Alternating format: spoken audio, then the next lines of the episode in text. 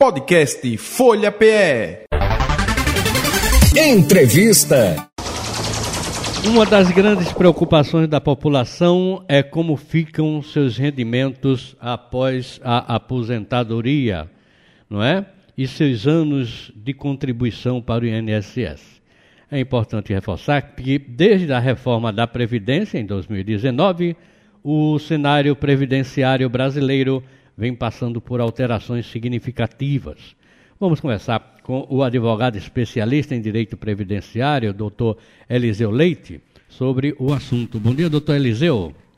Olá, bom dia. Bom dia a todos os ouvintes. É sempre um prazer estar aqui. Muito obrigado, viu, por nos atender mais uma vez, doutor Eliseu. Então, doutor Eliseu, essa preocupação aí realmente faz sentido, não é? Porque as pessoas se aposentam, aí depois começam a ter uma série de problemas, inclusive o achatamento salarial, não é, doutor Eliseu?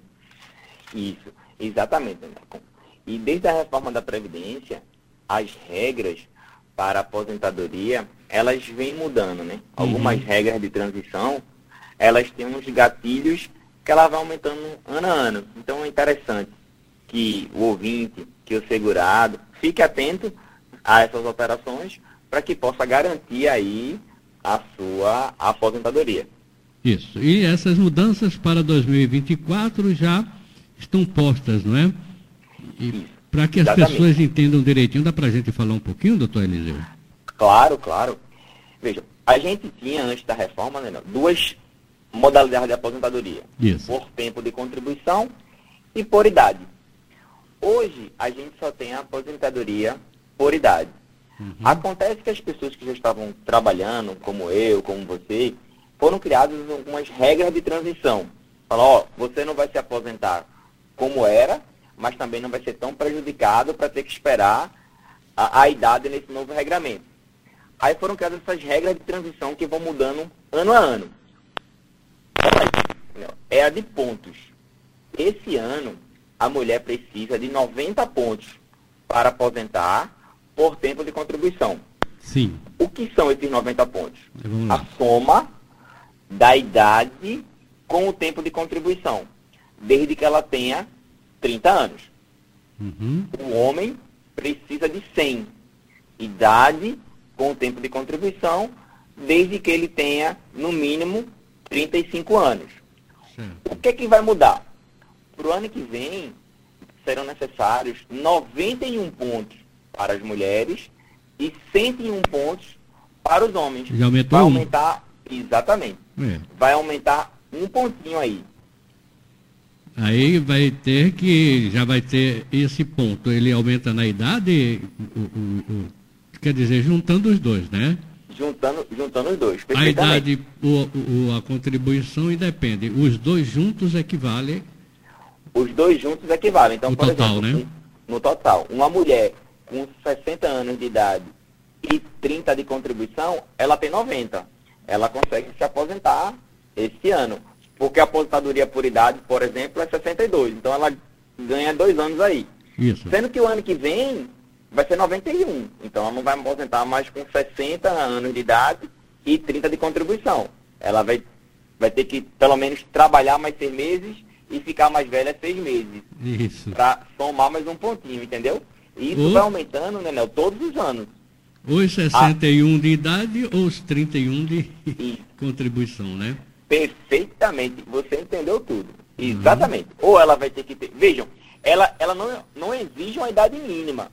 O que ela exige é no mínimo 30 de contribuição. Agora, quanto mais velho você for, você vai acessar mais cedo. Se você tiver mais tempo de contribuição, você vai precisar de uma idade menor para acessar a pontuação. Exatamente assim como você falou. Isso.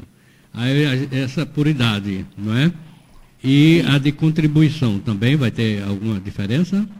Exatamente. Nós temos duas regrinhas. Essa é a de pontos, tá. que não tem uma idade. Desde Isso. que a mulher tenha 30 e o homem 35. Somou, atingiu 90 mulheres, 100 homens, aposenta esse ano. Okay. O ano que vem aumenta um ponto.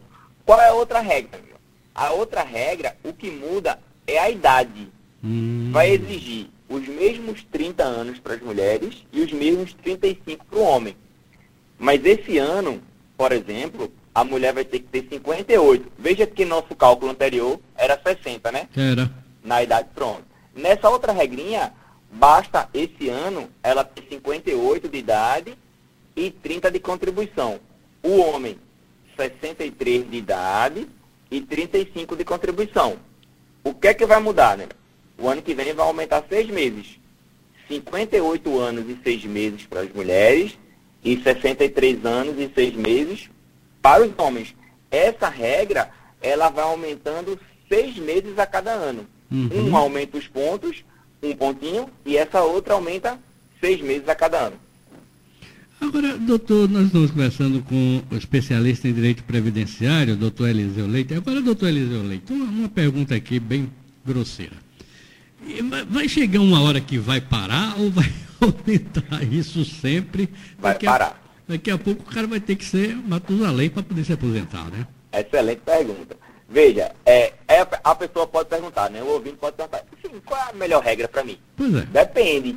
Depende da sua idade, do seu tempo de contribuição. Para alguns ouvintes, melhor vai ser a primeira regra, porque ele tem mais tempo de contribuição. Para outros, vai ser melhor a, essa segunda que eu falei, porque ele tem mais idade.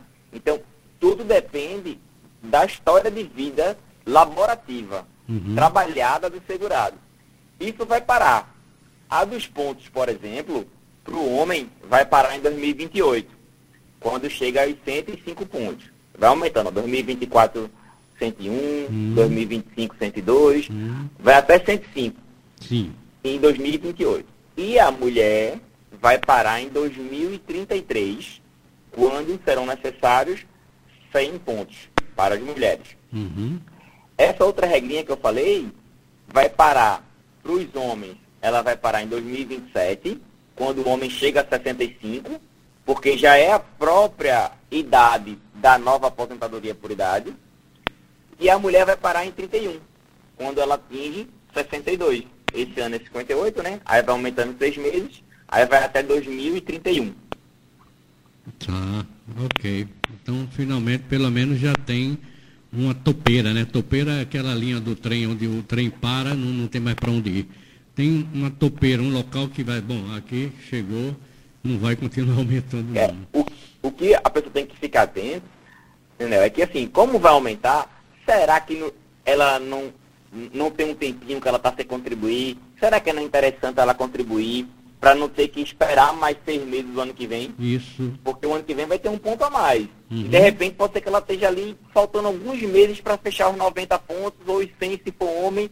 Aí você paga, atinge e garante esse ano ainda a aposentadoria. Porque se esperar para o ano que vem, aí vai ter que ter pelo menos seis meses de idade a mais e seis meses de tempo de contribuição a mais. Uhum. Agora, para a galera que está chegando, o mais importante é começar a contribuir mais cedo possível, não é não, doutor Elisa, na, na, na caminhada que vai? Verdade. Porque quando a gente pensa em, em, em INSS, geralmente as pessoas estão preocupadas com a aposentadoria. Mas veja, muita coisa pode acontecer até lá. A pessoa pode, infelizmente, ficar inválido, sofrer um acidente. Pois é. E aí vai receber uma aposentadoria por invalidez. É, Infelizmente, pode acontecer o óbito. E aí, acontecendo o óbito, se você estiver contribuindo, os seus dependentes vão receber a pensão por morte. Verdade. Filho, esposa, marido, companheiro, companheira. Então, não é só a aposentadoria. São os benefícios que a gente chama não programados.